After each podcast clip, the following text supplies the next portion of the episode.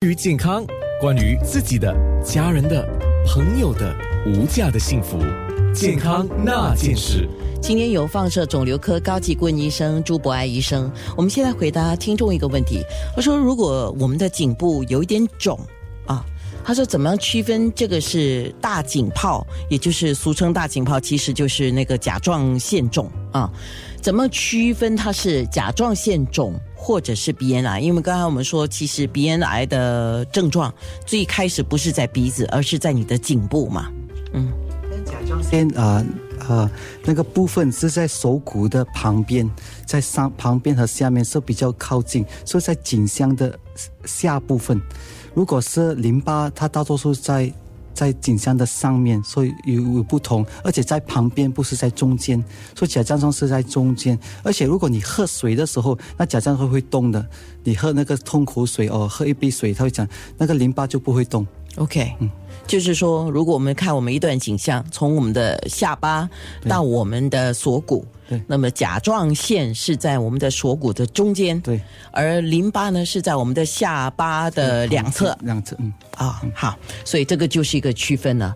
不过，懂得观察自己身体的一些变化，怎么讲？不管是甲状腺还是什么问题，还是要提早治疗，是的，而且要提早看医生，因为他们会比较清楚，他们会啊检查的时候，他们会知道。是的，那么朱医生呢，真的是叫朱博爱医生。我就这么讲，是说他的名字，就像他说，他父亲给了他这个名字之后，希望能够活出这样的一个名字的意义嘛。他召集了一群癌症康复者跟医疗看护，就为鼻咽癌的患者或者是其他的肉瘤患者提供一种精神上的鼓励啊。那么特别今天还带来了两位过来人，我们来介绍一下，一位是女士，她是 Evon。对，我是伊波你的情况大概是怎么样的？那时呃，发现的时候有一些淋巴腺肿起来在右边，好像那个玻璃球的那个那个尺寸。然后在另外一粒再从左边，然后我就去了看了医生，然后医生就跟我说，你有一个很大的肿瘤在左边鼻子后面，所以我就就就做了那个电疗跟化疗。你发现的时候已经是第几期呢？那是我发现的时候是第四期，第四期是是属于后期了吗？它是属于后期，不过那 Four A 是它啊，它还是没有扩散，不是 Four B 扩散到去去啊啊肺啊，去肝啊，去骨头，是 Four B，Four A 就是它直接去了那个脑部分。是，所以你还算是发现的早。对吗？嗯，是算迟了，对对，相对啦。对，因为很多人可能发现的时候已经到了四 B 了，对不对？那你那时候是自己感觉不对了吗？对，那时我还是有头痛，而且景象就是那个那个淋巴腺肿起来。OK，对，所以就看了医生。明白了。嗯，那你经过怎么样的治疗？我做了那个三十三次的电疗，还有七次的化疗。那时真的很辛苦，很辛苦。可是不管多么辛苦，我还是要走过来，因为我还有三个孩子啊。所以今天你走过来了，对你决定把你这个走过来的勇气跟力量，也跟人家来分享。对，那我跟我自己说，我今我年轻，我三十九岁我就中了那个第四期鼻咽癌。那我做完这次之后，我还我跟我自己说，如果我这个这个。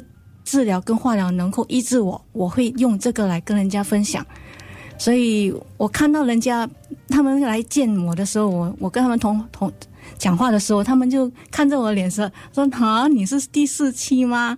我说：“哦，我到我第三期或第二期，一定是也跟你一样会好起来。”非常好，嗯，呃，伊文清清秀秀的，皮肤白白的哈，精神状态也挺好的，真的，我觉得像伊文这样，应该是他自己的正能量，嗯，发挥出来了。我觉得是这样，会很照顾自己。是做做电疗的时候，他要放润肤膏，而且吃得好，哦，睡得好。是另外一位是一位先生，这位戴先生，你的情况又是怎么样？大家好，呃，我的情况跟以往不太一样，我在我发现的时候是。单边的耳朵听不太清楚，有阻塞的现象，所以起初也不觉得有什么，以为游泳进水，呃，就不去理他。去看中医，中医说哦，阻塞无所谓，我再跟你做一个耳足治疗。虽然痰里面有带微带那些血丝，他们认为是 哦，这只是一些发热情况，不太重要。结果一拖拖了九个月，情况我发现越来越不对，就去找 ENT 那个鼻鼻咽和喉的专科看，然后发现哦，你是第四期，必须马上进行治疗。跟以往一样，我也做了三十三次的电疗和九次的化疗，总共整个医疗期是四个月。过后在医在医疗期间，情况身体的变化非常大，很多副作用，是蛮辛苦的。不过就往正面方面想，正面的心态对待整个疗程，嗯，走完它。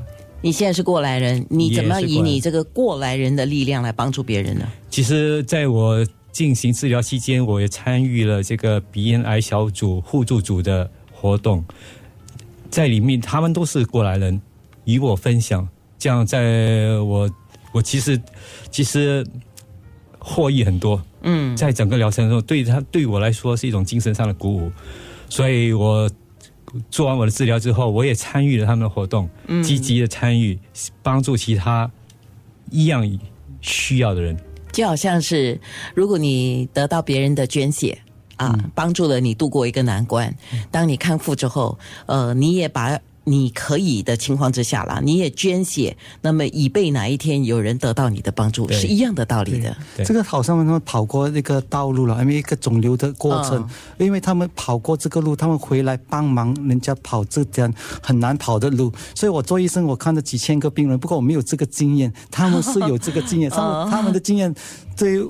比较重要的对我自己，哦，所以我也是帮他们的在那么身体学到很多东西，因为要看东西要看不要看这么重了，而且不要这么不容易好像啊啊发发脾气那些哦，而且要吃好一点，所以在他们的身体我我其实学到很多东西。哇，听众听到你们的分享之后，就发进来就说。好敬佩你们的坚持和勇敢，正能量满满的加油。那么现在这两位义工大使，他们是以过来人的身份帮助一些需要接受治疗、走过这个化疗或者是电疗的辛苦的道路的一些同样的鼻咽癌患者了哈。啊、今天当然也真的非常谢谢朱医生。谢谢你把你，谢谢你把你的专业知识还有你的博爱带来我们直播室谢谢你邀请我。啊！谢谢，也谢谢两位义工大使。谢谢谢安呃安，谢谢健康那件事。